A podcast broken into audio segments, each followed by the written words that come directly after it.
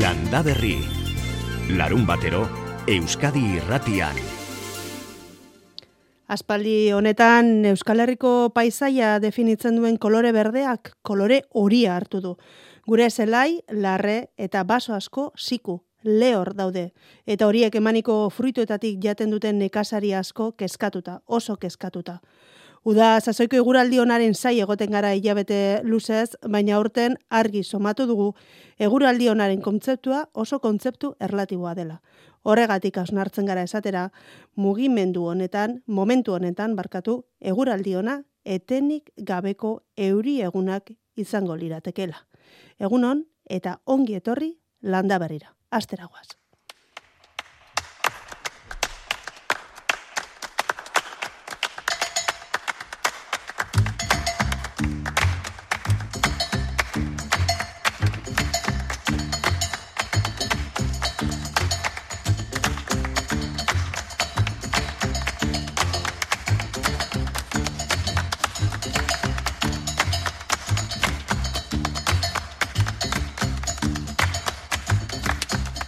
Gaurko landa berri hasteko Baionako bestetara joko dugu. Baionako xaokaian dagoen laborarien xokora zehatzago esateko. Ipar Euskal Herriko tokiko laborarien ekoizpenaren erakusleiorik onenera. Euskal Herriko laborarien batasunak antolatutako xokoan egunotan aurkituko duguna zer izango den kontatu digu Pampi San Mari sindikatuko idazkari nagusiak. Otordu zua egiten alda gure txokoan, e, sartzea, e, gero platoa, eta gero deserta, ero um, ba, deserta, ba, guk deserta ez dugu, ondoko, ero, eta denak, e, denak hor, gure, denak hori importanta da, eh, denak gure baserritako dira, bakarrik uste dut, e, ego aldetik e, etortzen zaizkigu, arroltze batzu hemen faltazi direlako, ez bastan aldetik eta iruña aldetik edo arroltza baditugu, eta bena, beti eskolerrikoak, bena horiek dira bakarrik ez iparralde, ipar eskolerrikoak, bestinez, denak gure baserritako mozkina dira, guk landutakoak, guk prestatutakoak, eta mementuan jaten direna, ahal direnak. Beraz, ba, gonbidapena eginda dago, baionako bestetan, xao kaian duzue, laborarien xokoa.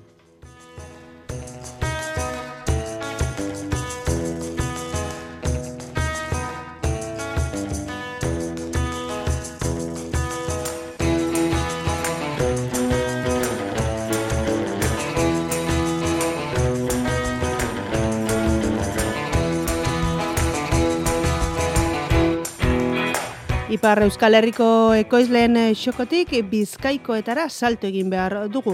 Lorra, bizkaiko nekasari eta beltzainen kooperatibak beraien bazkideen ustiapen profesionalak aitortzen dituen zeigarren lehiaketa martxan du parte hartu nahi dutenek gaur dute izena emateko azkenengo eguna beraz bizkor ibili.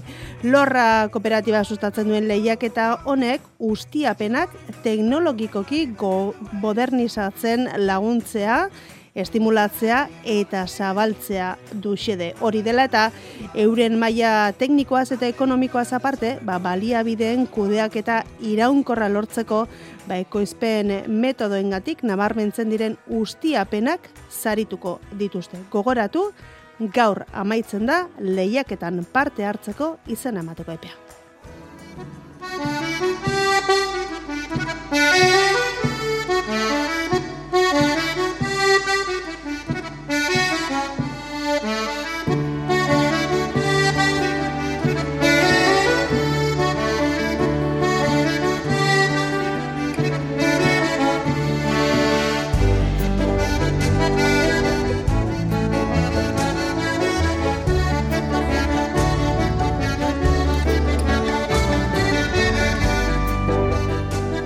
Guztiapen profesionalak aipatuz jarraituko dugu gaurko landa berri. Orain dela aste batzuk, ba, jaten dugunaren jatorria bertatik bertara ezagutzeko aukera ematen digun ongi etorri bazerrira ekimena aipatu genizuen.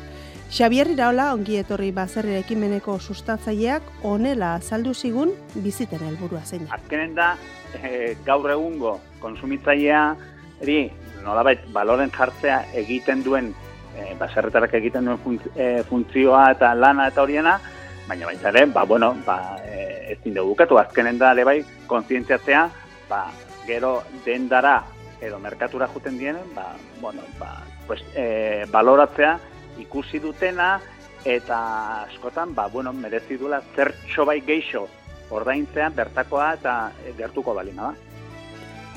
Orduko hartan ustaiaren hasieran Euskadiko hogeita mar baserrik zabaldu zituzten beraien ateak. Ba horrengoan, Nafarroan, bastango anizen aurkitu dugu, beraien etxeko atea bizitariei zabaltzea erabaki dutenak. Jauregia gaznategikoak dira.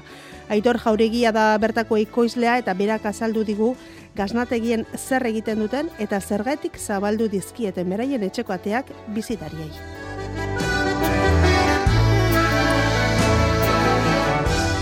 E, azizarete, ez, zuen e, basarrian e, bizitak eskaintzen?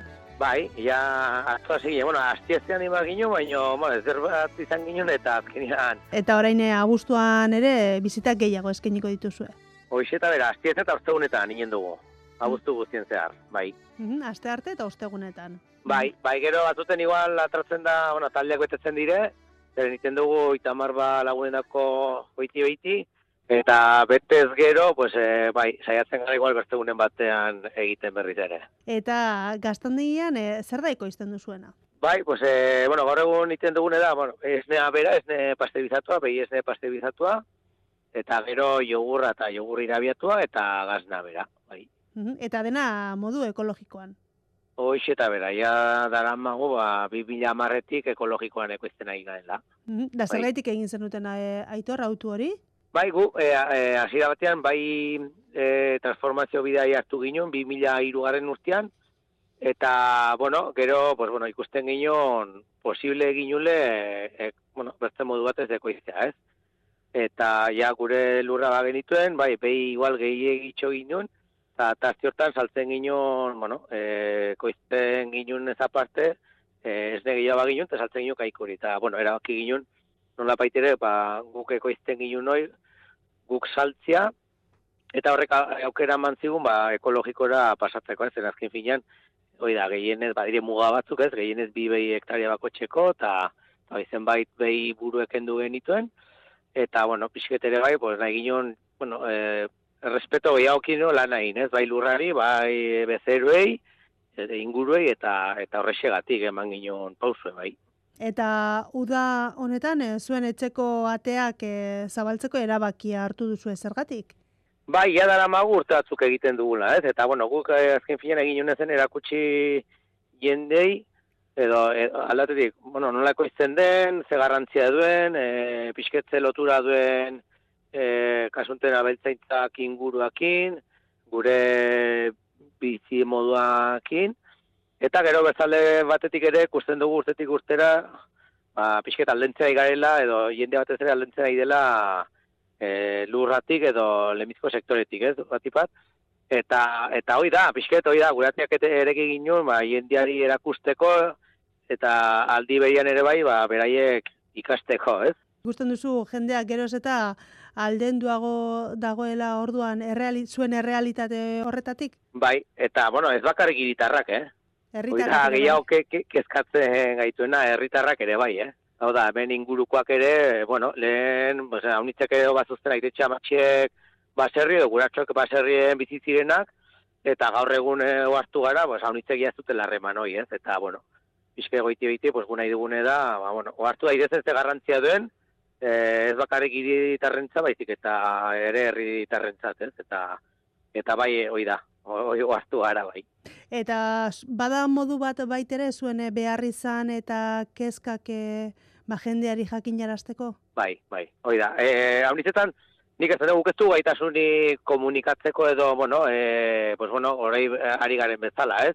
E, azken filan etxea etortzen denak, ba, bueno, guri ematen dugu aukera hoi azaltzeko guk e, zelan egiten dugun, nola ekoizten dugun, ze garrantzia duen hoi, denontzat, azken filan ez da bakari guretako, baizik eta guk ekoizten dugu de, denondako eta eta guk egoizten dugun modu hori, ba nik uste garrantzitsua da gizartzen dako, ez?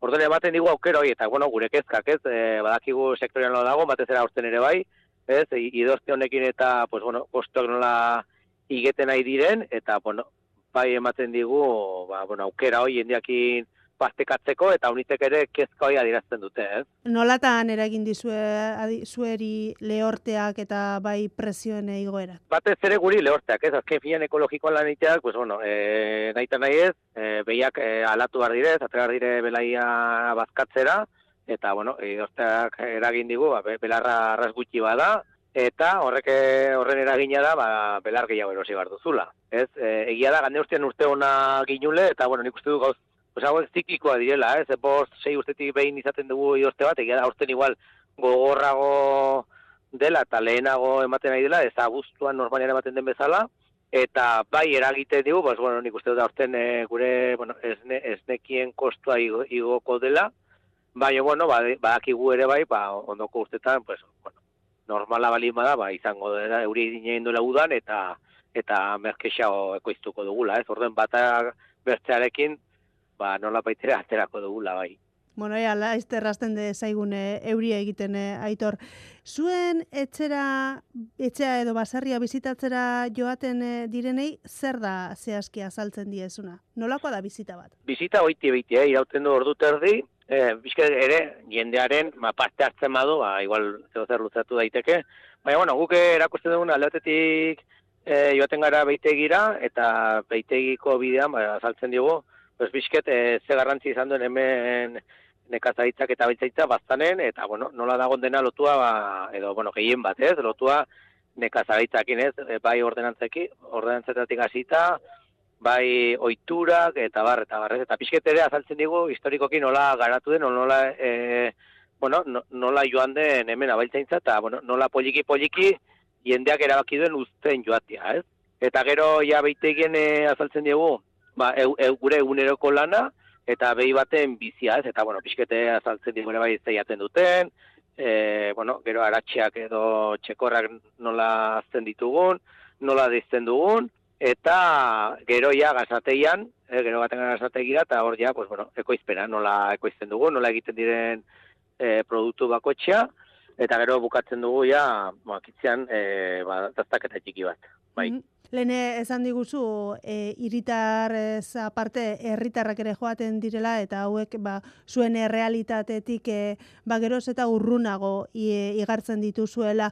Baina herritar horiek dira zuen basarria bizitatzera etortzen direnak edo oraindik ere iritarrak dira e, txaldeetako errealitatea bizitatzera etortzen direnak? Hombre, gehien bat e, iritarrak, eh, hoi egie da, baina egie da e, betite herritar gehiago eragertzen direla, hemen inguruko jena. Eta, bueno, huetako pozgarri da, eh? Azken finean, e, gu beraien gati bizi gara. E, gure koizpena inguruan saltzen dugu, ordan ingurukak etortzea guretako garantzitzu da, ez? Eta, bueno, gero ere, ba, ikusten duzu, beraiek ere bautela kezka bat, ez? Eta nahi dutela ikasi, eta nahi dutela ikusi nola lantzen ditugun gure koizpenak edo gure nola lan egiten dugu gure animaliekin, ez? Mm Baina, bueno, momentu enten, e, zerbait gehienak iritara dire eta egia ere bai a auniz oporretan daudenak kanpotik etorritako jendea dela baina bueno sumatu dugune bai aipatzen dituen bezala herritarrak ere bueno bueno ari dira agertzen bai. Eta bizitan etortzen diren horiei zer da gehien harritzen dituena? E, bueno, nik uste dut e, gehien harritzen dit da ze konexio dugun e, lurra eta animaliekin, ez? Gaur egun aipatzen azun bezala, pues nahiko aldendu gaude, ez? Bakotxa, pues bueno, edo bulego batean, edo dena delako lan egiten du, ez da horretzen ere ze denbora egiten duen, idozteak eragiten dien edo ez, baina, bueno, e, bai berai harritzen dituna, bueno, nola lotua gauden gu eguraldea eri, ez, denborei, animaleei, e, eta, bueno, gero ere bai, pues, e, ze garrantzia duen sektoreak pues, e, inguruan, ez, e, nik ez dira, beraiei, Etortzen zaretu eta disfrutatzen duze inguruaz, baina hemen badago lan bat ez, e, inguruan hor mantentzen du. Az, gure lanetik, egia da gure lana dela, baina beraiek disfrutatzen dut ere, bai, ez? Eta, bueno, ze garrantzia duen ere ordenantzetan, edo, bueno, e, lehen maiorazgoan, eta etxen e, e, estruktura, eta dena, ez? Pues, hoi da pixket, bueno, konexo edo kulturalki, edo inguruarekin ere ze, ze lotua gauden, ez? Bizita azten denetik bukatzen denera, beraien e, artean e, aldaketaren bat nabari duzu, eh? Hombre, nik uste dut, ja, bukaeran, ba, geltzen dela hitz egiten, edo galetzen duena, bai, pixket harritzen da, ez? Eta, bueno, uartzen da, ze, zer dago, no, zelan dagoen e, produktu baten gibelian, ez? Hau nintzetan etiketan ez da agertzen, bai, etiketa prezioa, ez? eta, bueno, niko jazten dira, e, aukera ematen badigu guri bisita hauek egitea da, gehien bat zuei, ba, bueno, a, transmititzeko zelana den, ze ondorioatuen e, ezpada ekoizpen hau, ezpada erosketa mota hau egiten, eta, pues, bueno, nik uste dut zenbait, buruari zenbait buelta ematen joaten direla bisitatik, ez? Bueno, aitor esan dugu, abuztuan ere, aste artero eta ostegunero bizitak eskainiko dituzuela, goizeko amaiketan hasten dira, ez dakidana da joan aurretik izena eman behar dugun. Bai, bai, bai, eta honiz e, betetzen dire, eh? Erran nahi dut, e, batzuk agertzen dire batre abisetu gabe, eta ez da tokirik izaten, beraz, e, horrena da lehenagotik e, abisatzea, eta, eta hoxe, bai. Eta izena emateko zuen e, web aldean, edo telefonoz nola egin behar da? Hoxe, bai, gure web horrian dago informazioa, egin dezakete bai web, e, oi e bidez, edo bai WhatsApp, edo telefono dei baten bidez, egin dezakete reserroa bai. Nola da zuen web horri aldea? E, da, jauregia.net, edo bertzenaz e, e da jauregia.esnekiak abildu gmail.com. Bueno, ba, aitor, e, jauregia, jauregia gaznategiko maizterra, mila, mila esker, azapen guzti hauek emateatik. Vale, esker mila esker, aukera hon bateatik ere bai.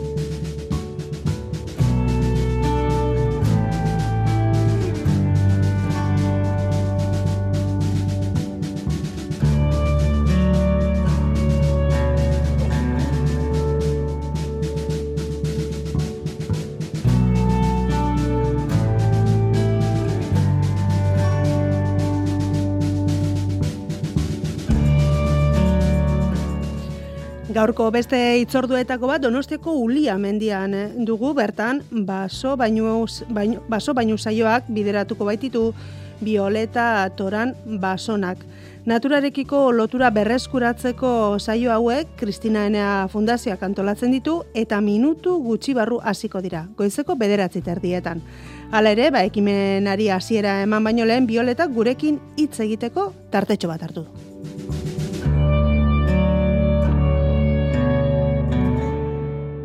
Basobainuak naturan oinarritutako ongizate praktika bat da. Elikadura zaintzea bezalakoa edo kirola egitearen antzeko ongizate praktika. Eta nola egiten da praktika hori? Mota honetako esperientzia baten helburua naturarekin zentzumenen bitartez konektatzea da. Beraz, esperientzia sensoriala da.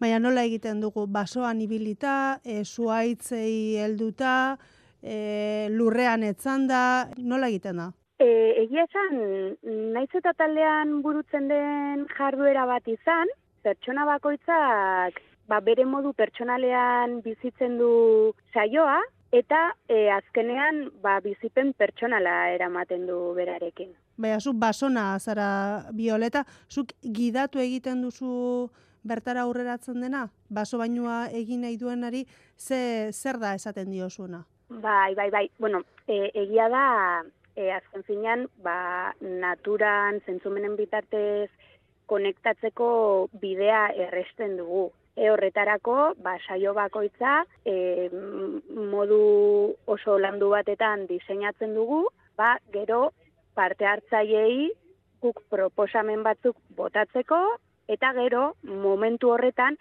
ba, parte hartzaile bakoitzak bere moduan bizitzen du e, esperientzia. Honekin zer esan nahi dut, ez dagoela modu zuzen bat eta modu oker bat saioan parte hartzeko, baizik eta bakoitzak, guk diseinatutako estrukturaren barruan, ba, bere moduan praktika ba, martxan jartzeko askatasuna dauka. Estruktura bat esan duzu, nolakoa da estruktura hori? E, guk bilatzen deguna ez da naturara jun eta bertan e, ariketa asko egitea, baizik eta e, benetan naturan egotea. Orduan horretarako ba, beharrezkoa dugu ba, modu konsiente batetan naturan bertan egotea e, eta hori lortuta gero, hori izango litzateke pixkat e, saioaren hasiera, orduan ja ba, guk zenbait e, gonbidapen edo bueno, zenbait e, proposamen botatzen ditugu eta orduan pertsona bakoitzak modu sensorialean ba, naturarekin konektatzea bilatzen dugu. Esan duzu, proposamenak eh, ematen dizkiezula bertaratzen direnei, hola, adibide modura, ez aigu zuzen olako proposamenak. Ni joango banintzateke uliara, e, baso bainu bate hartzera zuekin e, batera, ze gomendio emango zenizkiak edo, ze, ze proposatuko zenidake? E, bueno, guk botatzen ditugun proposamenak beti e, irekiak dira, e, pertsona bakoitzak bere moduan interpretatzeko eta bere moduan bizitzeko, eta beti zentzumenak lantzera e, zuzendutakoak dira. Egia da, e, zaila egiten zaigula askotan ba, baso bainu bat, zer den eta bertan zer egiten den, ahoz eta hitzez azaltzea. Horregatik, bueno, guk gomendatzen dugu, ba horrelako esperientzia batetan parte hartzea. Argi daukaguna da, ze jarduera mota ez den. E, olako saio bat, ez da mendi buelta bat, e, eta e, ez, da, ez da animaliak eta landaiak identifikatzeko egiten den e, saio bat ere. Bueno, hori argi geratu zaigu orduan.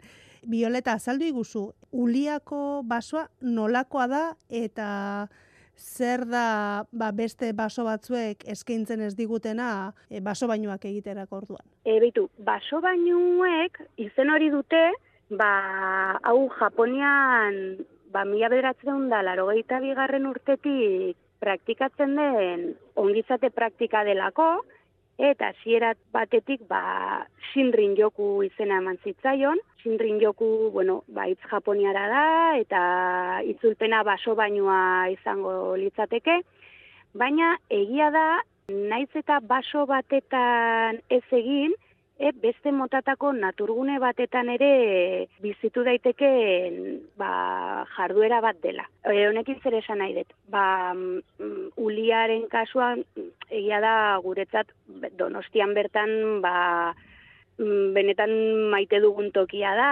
eta, bueno, denbora asko pasa dugu bertan lanean, eta guretzat baita ere sentimenduen aldetik bat toki berezia dugu, eta hor benetan gustora egiten dugu lan. Baina, egia da, e, guk lan egin izan dugula azkeneko bi urte hauetan, baita muikortasun murriztua duten pertsonekin, eta mota honetako taldekin, ba, baliabide moduan iriko parkeak erabili izan ditugula. Eta esan bai. duzu mugimendu e, murriztua dutenekin e, praktikatu dituzuela baso bainuak, e, ze beste perfileko jendea hurbiltzen da baso bainuak egitera? Bai, guk e, alde batetik, baula publiko orokorrari zuzendutako saioak gidatu izan ditugu, eta e, baita ba, ezaugarri espezifikoak dituzten e, hainbat taldeek, eh? ba, lehen aipatutako mugikortasun murriztua duten taldekidekin, indarkeria matxista jaso duten emakumezko taldeekin, estres maila altua daukaten unibertsitate irakasleekin, osasun mentaleko taldeekin ere, abai, ah, eta bakardade perfila duten taldeekin ere bai. Bueno, Violeta, gaur eh, eskainiko duzuen baso bainu horretara iristeko ba astirik eh, ez digu ematen, baina urtean zehar gehiago eskaintzen dituzue? Ba, gu bai, gu irekita gaude ba, urtean zehar bestain bat baso bainu eskaintzeko, bai, e, ba, bai talde hola orokorrei, nahi duenak parte hartu dezan, eta baita talde espezifikoekin ere. Bueno, ba, Violeta Toran e, mila esker, basona zarazu, eta, bueno, ba, minutu gutxi barru Donostiako Ulia mendian, e, baso bainuak e, ezkeniko dituzu, edo bideratuko dituzu. Mila esker da izfrutatu. Bai, mila esker zuei, interesagatik. Landa berri. Beno, ba, albisteak amaituta orain zalantzak argitzeko ordua ailegatu da landa berrin da horretarako, ba, zerbait idatzi, argazkiren bat bidale nahi baldin baduzue, hemen duzue WhatsApp zenbakia. 6 sortzi sortzi 666 Zuzeneko telefonoa nahiago baldin baduzue, ba, bederatzi lau iru, 0 bat, bi 00 zenbakia markatu behar duzue. Eta nola ez, ba, zalantza horiek eh, argitzeko, hemen dugu gurekin, Jakoba, egunon? Egunon, danoi. Zelan? Ondo. Ondo. Zure bai. Nire bai, gai- gainera gaur, bueno, hemen kostaldean e, xirimiriarekin e, esnatu gara, eta horrek, ba, aspaldiko partez gustua ere ematen du, ez? Bai, eta irrifarra teatzen du, eta bakizu. Lehen alderantzi zen. Azala preskatzen du, eta bar, eta bar. Ba, bai, bai. Lehen udan alderantziz esaten zen, eh? Guzki ateratzen zenean e, postu egiten gine, baina aurtengoa guztiz e, aldrebez datorrez da. Bai, eta ber, datozenak nolakoa dian. Agian on, onena bizitzen nahi gea. Bai, ez uste. Gelditze zaizkigun guztitako onena. E, bueno, inguru guztiak, Jakoba, hori hori ditugu. Hmm, bai. E, gaurko xirimiriak ez du asko iraungo, e, hori konfirmatuko digute Euskalmetetik e, minutu gutxi barru, baina larreak esan dugu hori hori. Zema denbora beharko lukete larre horiek berriz berde goteko? Zenbat eguneko euria? E, egune, zenbat egunekoa baino, zenbat litro, Mm. izan beharko luke, e, bueno, ez dakit, asko, asko, eta zenbait tokitan ikaragarria, atzo e, Instagram bidez hitz egiten un aranarko puntan dabilen hartzai gazte batekin, eta, bueno, panorama pff, oso itxusila, oso itxusila. Axaleko lurra dauden tokitan, arkaitza bertan daun tokitan, ba, oso lehorra dao, Eta hor, ur asko eta asko biherko da hori berdetzeko, eta bazkak bere honea etortzeko, eta bar, eta bar, agian ez dira bueltatuko horten. Aurten ez dira bueltatuko. Bai. Bueno, beldurra probat ematen du horrek. Eh? Ba, bai, baino ez du ematen. Ez du ematen, ez gea Asko bildur horrekin bizi, beste bildur batzuk bizi ditugu. Bueno, ba, orain, esan dugun bezala, Euskalmetekin eh, bat egingo dugu, jakiteko, ba, kostaldean dugun eh, xirimiri horrek eh, zenbat eh, iraungo duen. Uste du, telefonaren bestaldean dugula, maialen iza egunon. Kaixo, egunon. E, bueno, esan dugu, xirimiria dugu hemen, e, tartaka zaparra da txikiren bat ere, ez dakit, eh, asko iraungo du, maialen? Ez, ez asko irango, eh? Datozen orduetan ere bereziki gipuzkoan oraindik ere anemenka hori pixka bat egin dezake, baina ez da asko pilatuko, eh? Honez gero leku batzuetan bost zazpi litro pilatu dira metro kuadroko, baina goiz amaitzerako amarretik pasatzea zaila izango da, eta esaten ezin den bezala, datozen egunetan ere ez du, ez du euririk egingo, izatekotan zaparradaren bat asteartetik aurrera, baina euria, hola, ondo ez du egingo. Mhm. Beraz, eguzkia aterako zaigu arratsaldean barnealdean, barnealdean ere eguraldi berdina? Ez ez, berez, egonkarreko izan, eguna moteletik ipar parten hasi dugu. Egoaldean Mhm. giroa gauzkitxoagoa izango da, gero guardialdera, araba erdialdean, nafarro erdialdean baita ere, ba, giro gauzkitxoa gaienduko da, eta arratsaldean kantauri xuraldean baita ere, pixkanaka, pixkanaka, ostarteak gaiendu joango dira, eta beraz, arratsalderako atertuko du. Mhm. Eta biharko maialen e, beroa iragarri dute, ez?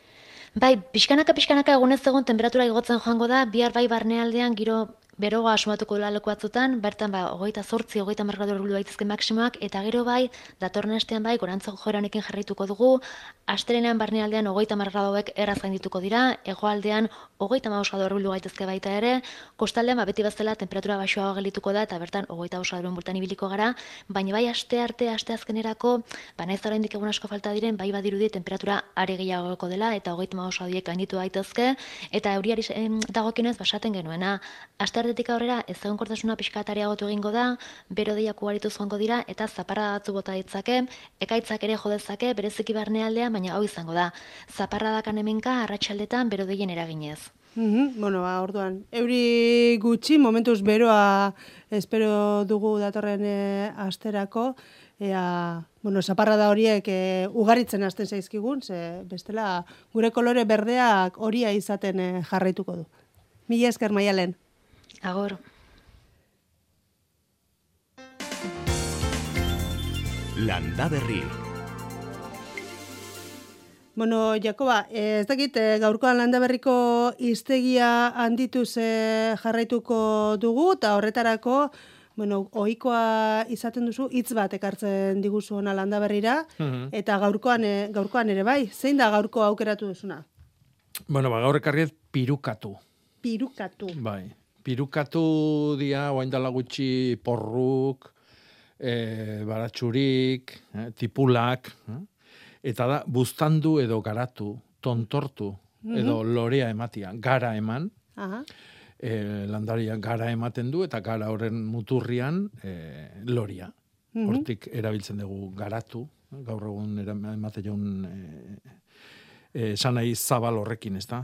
Zakildu, zildu, kukulatu, murronkatu, goiti joan, ozitu, gogortu, ernamuindu, soztu, galdurratu, ernatu, kukuildu eta otitu Bueno, ditu sinonimoak. sinonimoak ditu. Pentsa ze garrantzitsua izan dan hori gure kulturan, Mhm. oinbeste, e, oinbeste hitz esateko hori, e, izateko, hori esateko, ez da? Hau da, azila jasotzia ze garrantzitsua zan garai batian, Mhm. no? ba, bueno, ba, eusteko, e, barazkidi eta landarei eta Ah, eta non erabiltzen da pirukatu? pirukatu. Ba, egile esan da, ez dakit, ustet, e, e, oain ez, nez, ez dago ziur, baina ustet Pierlanden e, iztegitikan atera nula. Mhm. Oso iztegi interesantia, iparraldeko euskerai buruzkoa.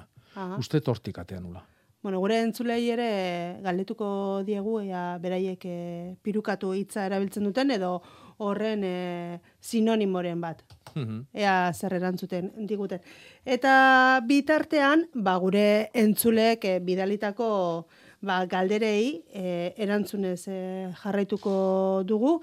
E, hemen dugu Jakoba, e, laguntza eske e, idazten zigun entzule bat, jartzen zuen gure etxe aurreko belardian zulo garbi-garbiak agertu dira, e, gure ustez e, zatorrarenak ezin dira izan, honek e, lur pilatxoa usten e, baitu zulo gainean, eta ez da kasua argazki ere bidaltzen zigun, e, ba, larre zelai txikitxo bat agertzen da, hor bi zulo agertzen ziren, ez dakite lagundu diezaiokezun?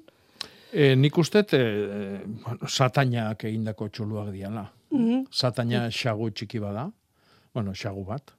E, eta landarian sustraiak, batez ere sustraiak eta sustraia horren arte lodik dianak, ez da, erraboiak eta tuberkuluak eta jaten ditu. E, eta, e, bueno, ba, satorra bezalaxe, ba, galeriak egiten ditu, lur, lurrazpin, baino lurra xalian egite ditu. Mhm. Aixala, Ez da sakonea sartzen, e, satorra generalian sakonian bizi da, eta geotarteka azaltze zaigu, ba, e, bueno, ba, oxigenatzeko, eta galeria berritzeko, eta bar, ba, gora ekartzen ditu lurroiek zulo, zulo berrik egiteko. E, satainak ez du olako tontorrik egiten. Eta nik argazkin ikusten detenagatik sataina izan daiteke. Arriskutsua dan izurrite bada, Bai. Bai, landarean e, zaina jate ditulako, Hmm. batez ere landaria jaten ditu. Ez da satitsua bezala, satitsua aragi jalia da, bakarrik e, beste insektuak eta beste animali jaten ditu. Eta, baino satainak ez, sataina landariak. Ordun, e, bueno, bea, bere aurre egiteko e, era bakarra da inguru garbi eukitzia, gaueko harrapakarik ba, bea lanian aidanian eta ateratzen danian, asalea ateratzen danian, ba, ondo errex ikusi dezaten. Eta gero ba, batzuk katukin, e, batzute batzuk x- e, txakurrak ere amastratzen dituzte Te- harrapatzeko, eta bar. Mhm. Bueno, badauka lana orduan. Bai. Bueno, telefonoaren e, beste aldean e, dugu Andoni. Egunon, Andoni? Bai, egunon. Kaixo, zein da Jakobaren duzun galdera? Vale, ba, a ber, jakitean nahi nuke, a ber, ni badakit adibidez koliflorra, asa eta brokoliak eta olakoak, ba, e, horren sustraiak, lurre, lurre nahiko sakonien solte izten dutela. E, eta e, jakin nahi nuke, a ber, dak, dakien Jakobak, a ber, e, beste landare mota, e, izten dutela hola hain, hain solte hain sakonien, eh? Hmm. Ze nik ez, ez dut erabiltzen, e, ni ez dut labretzen e, lurre. Hmm. Bai. Eta nahi nuke olako... Mhm. Ba, zorionak, lurra ez giratzeatikan, egila da, hoi abantaila izugarri badala, kalidadian aldetikan, eta landarentzako janaria eta lur, eh, lur onak nahi dituguneako. E, neretzako lurra sakonen e, eta ondoen lantzen duten landariak dira laboriak. Eh, laboriak, laboriak, eh, zerealak. Labore, zerealak. Eh, ba, olua, eh, zekalia, garagarra, ar, eh, garilla. no? Oik guk ikusten dugu landaria ba, laro gehi bat zentimetro metro betekua asko jota, eta pentsatu behar dugu, bea alako bosteko sustrai zuzen zuzen bat botatzen dutela goiti bera. Orduan pentsatu, ba, laro gehi zentimetroko e, adibidez, en, garagar e, landare batek, lau metroko sustraia botatzen du goitibera. Bai, bai, bai. bai. Eta pentsatu, en, gari so, zailoitako bat, ez da ikusten dugu, edo garagar zail haundilloitako bat. Ba, landare Bai. bakoitza lau metro goitibera. Bai, bai, Eh, bai, tarat- taratulu bat bezala da.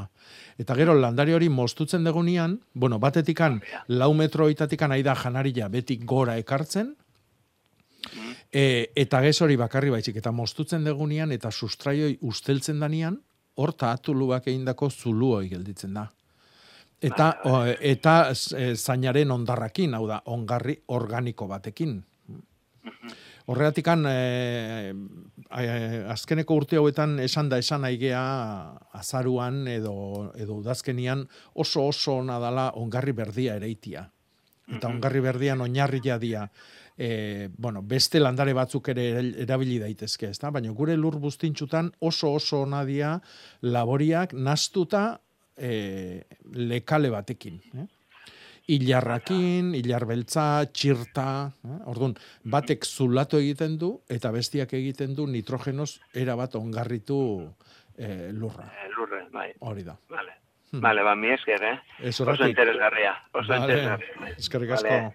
Ba, jo. Mi esker, Andoni.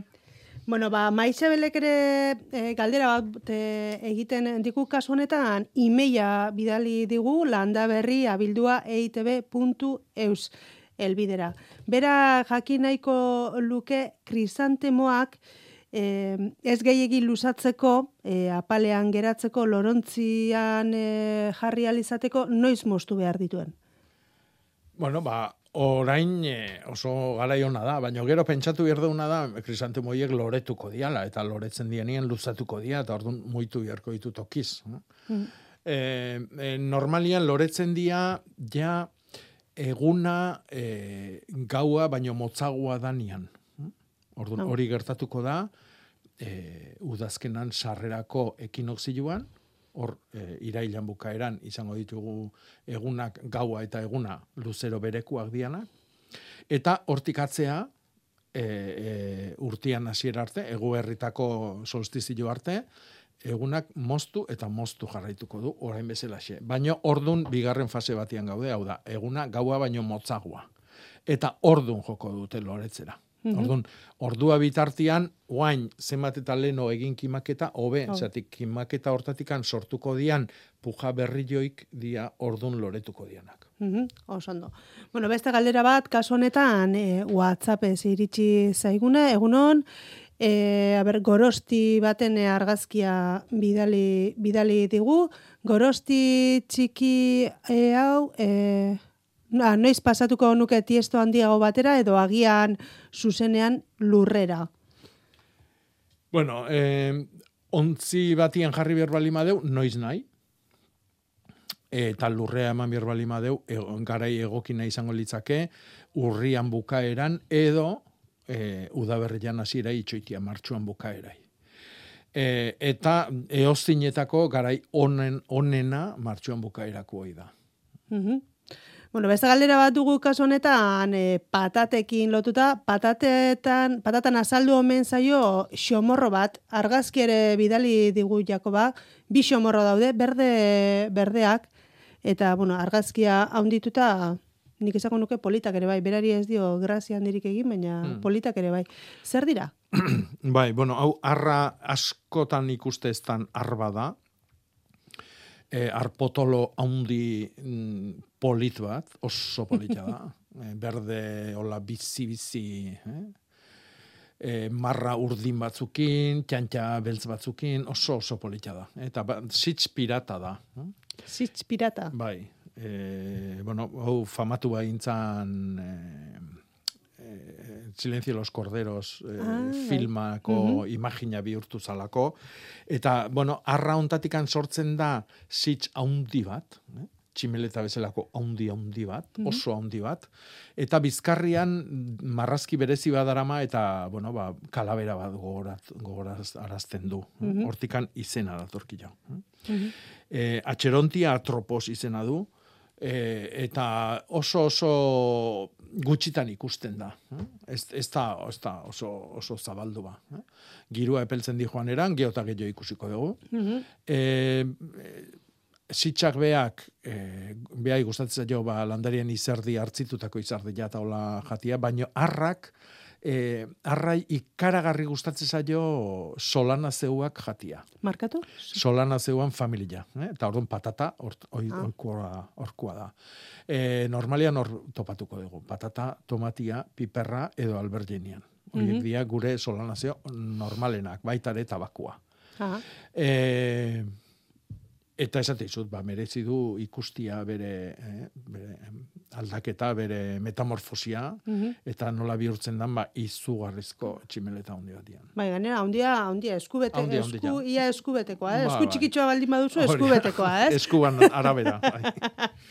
Hori da. Bueno, beste e, nirian izeneko batek eh, galdetzen eh, digu kasu honetan ere e, imeiez. Egunon, azak eta azalorak landatzeko garaia proposada abuztu bukaera? E, bueno, abuztu bukaera e, lentsio egin balima dezake, hobe. Mhm. Hau da, hau landaketa hilberan egiteko lana da. E, hilberan gaude dauneako eta hala egongo gea abuztuan e, Behatziaz. bai, sortzi arte. Mhm. Eta, bueno, landaketa egunak izango dira hauek danak. Oso oso onak izango dira hiru eta lau. Mhm. Hau, Abuztuak hiru eta lau. Mhm. Datorren asteko asteazkena eta osteguna. Mhm. E, urrengo hilbera, abuztuan bukaera, azkeneko amarra amabi egunak izango dira, eta, bueno, oain egin ez balima dugu, ba, ordu nein. Mhm. Baina, neguako ja landaria desente egin da, eta pronto egotea nahi balima deu, e, aurri hartu.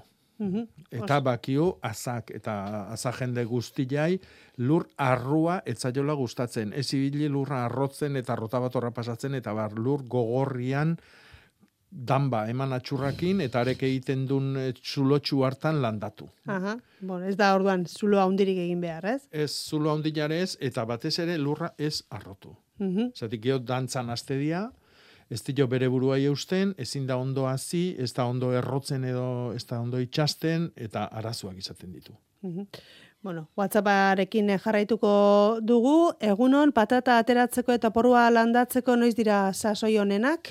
Galdetzen du batek hemen. Bueno, ba, patatateatzeko baitare lehen aipatu ditugun datorren asteazkena eta osteguna, baino sortzi arte edo zein egun, eta porruak landatzeko, landatzeko ere hilbera da. eh? Orduan, ba, sortzia bitartian aprobetxatu.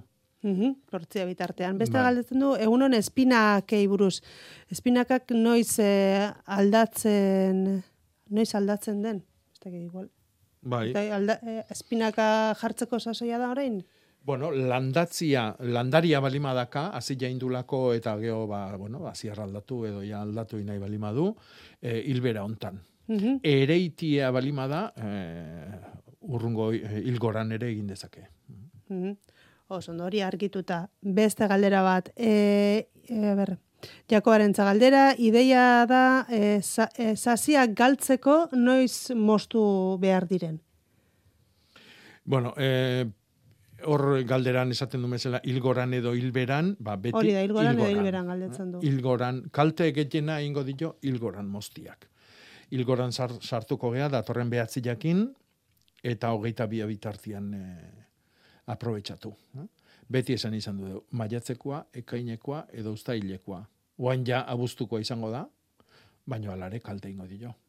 Baino, aprobetxatu beharko genduke urteko egun luzenak dian hiru hilebetioik. Beti e, kalte alik eta undina egiteko kendu nahi deun landari horri. Eh? Sasila, eh, batana edo mentak, aruak, eh, um, asunak, eh? Mhm. otiak.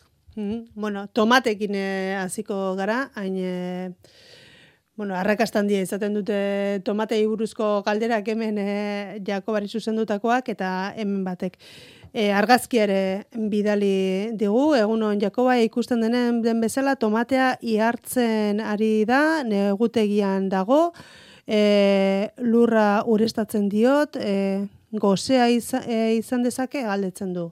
Bai, egia esan oso ihartuak ikusten dira argazkia. Eh, ez dakita berra A rapatzeten ber. galdera, non da on. Mm, lehenengoa, bai. goire, Ba, hemen, hemen zerbait larria dago, eh?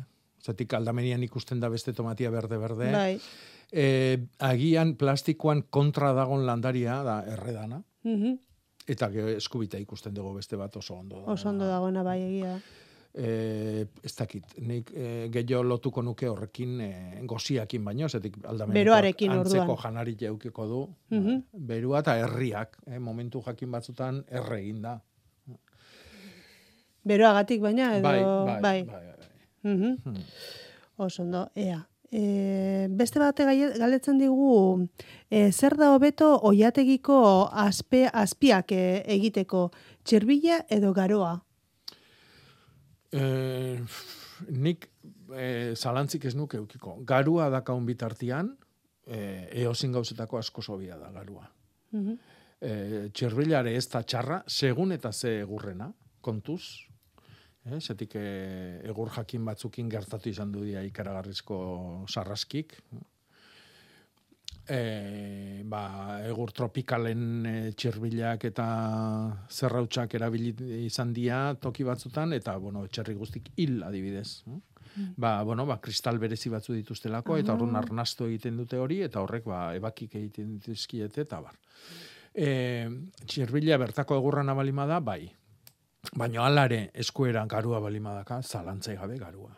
Mhm. Eta ez hori bakarrik garuak irikitzen du kate bat izugarria dala hortikan sortuko dan zirina eta simaurra Bai. garuakin egindakoa izango da, garuak ikeragarrizko e, e, janari onak ditu landarentzako, batez ere magnesioa, eta gero guretzako etorriko dianak baratzatikan. Hori da.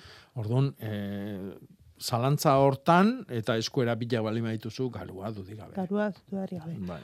Oso ondo. Bueno, hemen daukagu beste galdera bat, naranja amarga delako azietatik lortutako zuaizka hauek izatea lortu dut, baina nora ezean nabil, ez dakidalako nola jarraitu orain jogurpotoan dauzkat oraindik lagunduko mesedez? Bueno, jogurt potuan balima daude, aldezun askarrena poto handigo batea pasa, lore ontzi handigo batian landatu, e, tokila eman, janarila eman, argitasuna eman, hau da, bata bestearen gandik e, aldendu, eta ze jana izan dezatela, batak bezala bestiak, Eta gero ja, ba, lehen esan deuna, martxuan bukaera iristen danean, ostua galtzen ez duten landari danak, e, landatzeko sasoia izango da, nahi degun tokin. Eh, Mhm. kanpoan. Jartzen du pixu batean bizi, bizi dela, bera. Bai, ba, baino, ai- igual da, non bizi da, no? ezin duna da, jogorpote batian iraun bizitza guztia. Bueno, beste bate gal- galdetzen digu aguakate landareari buruz, e, tolosan bizi da, noiz e, pasa dezakegu lorontzitik lurrera galdetzen du. E, ber, oaina egean hauekin berdin-berdin. No? Hau da, ostua ez du galtzen aguakate onduak, eta ba, ostua galtzen ez dutenak danak, e, edo urrian bukaeran egiten dugu landaketa, toki gozo batian balima da, hau da, negu gozo bat espero balima dugu, itxasaldian, eta bar, Edo bestela, hobia da, martxoan bukaera arte itxoin, eta mm, toki hotzasiago batian ere, ba, e, ja, egun gozuak orduako hasi- hasita egongo dia, eta ordun landatu. Mhm. Oso ondo argituta. Bueno, aurten lekak erein eta atera zaizkigu lehenengo lekak, baina azal gogorra eta baba hazi handiak dauzkate. Beroaren eta leoartearen seinale izan daiteke aurreko beropoladan berrogeita hiru gradutara iritsi ginen herrian. Bai, jazta. Berak izan du dena, ez? daiteke, ba, bai. Zalantzai gabe. Eta hau aurten ikusiko dugu toki batian baino gehiotan, eh?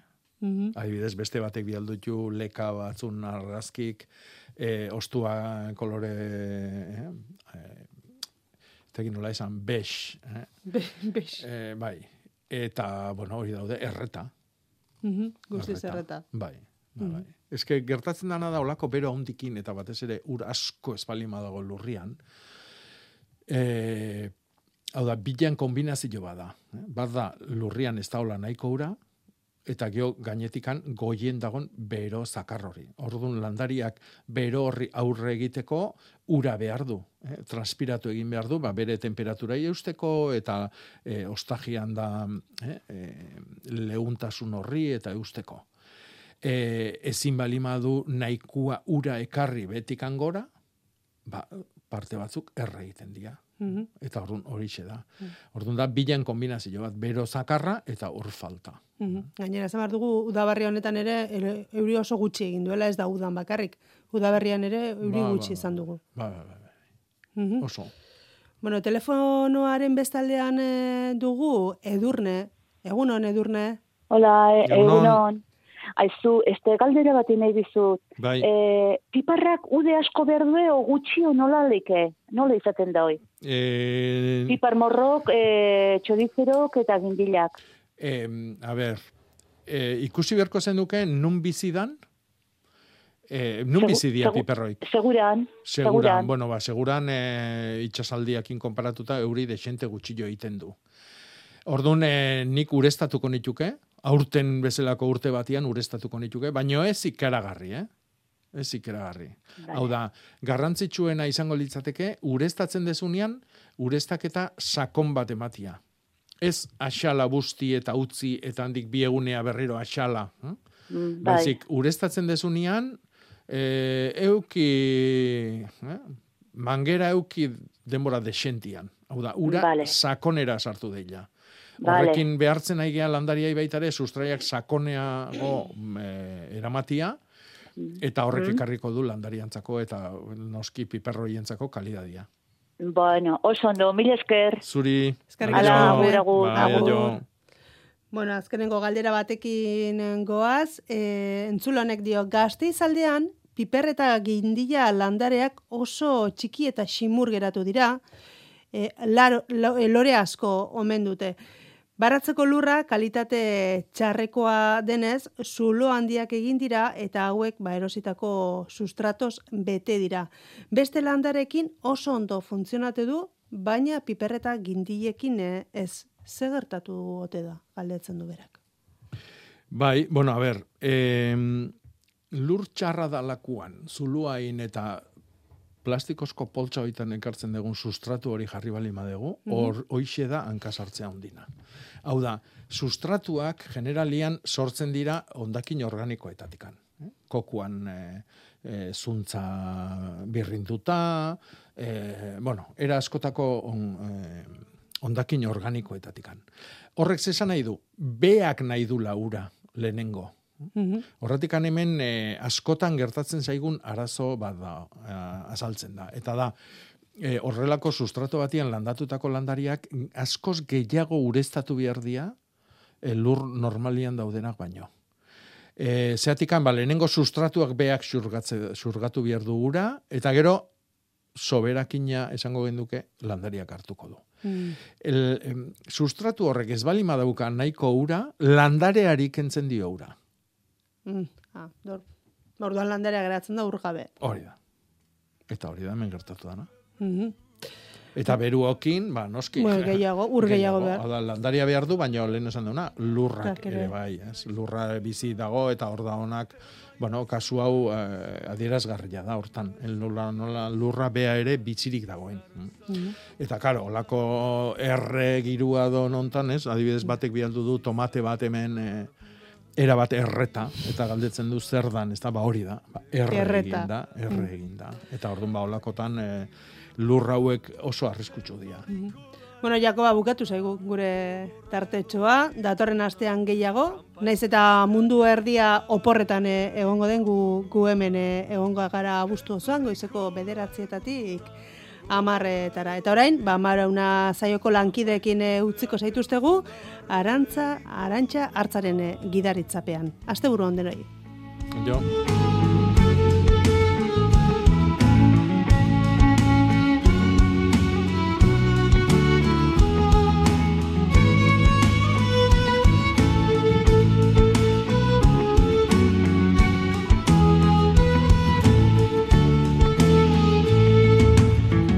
Euskal Herriko poeta, kanpo santuko trompeta, hil kanpaiari tiraka eta utxari topeka. Argitu ezan kopeta, penak euretzat gordeta, Hoizero sortuz bizia ere hortxe zagoneta.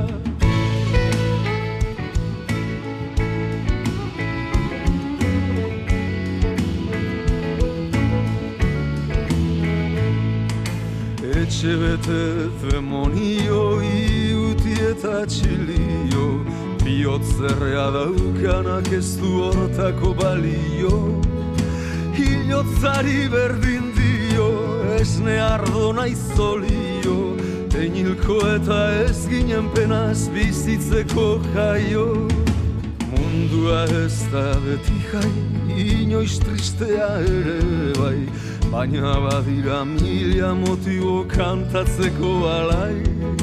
Bestela dato zenpenai ez diesurik bota nahi. Niltzen aizen gauean behintzate izuelo lasai. Bestela dato zenpenai ez diesurik bota nahi. Niltzen aizen gauean behintzate izuelo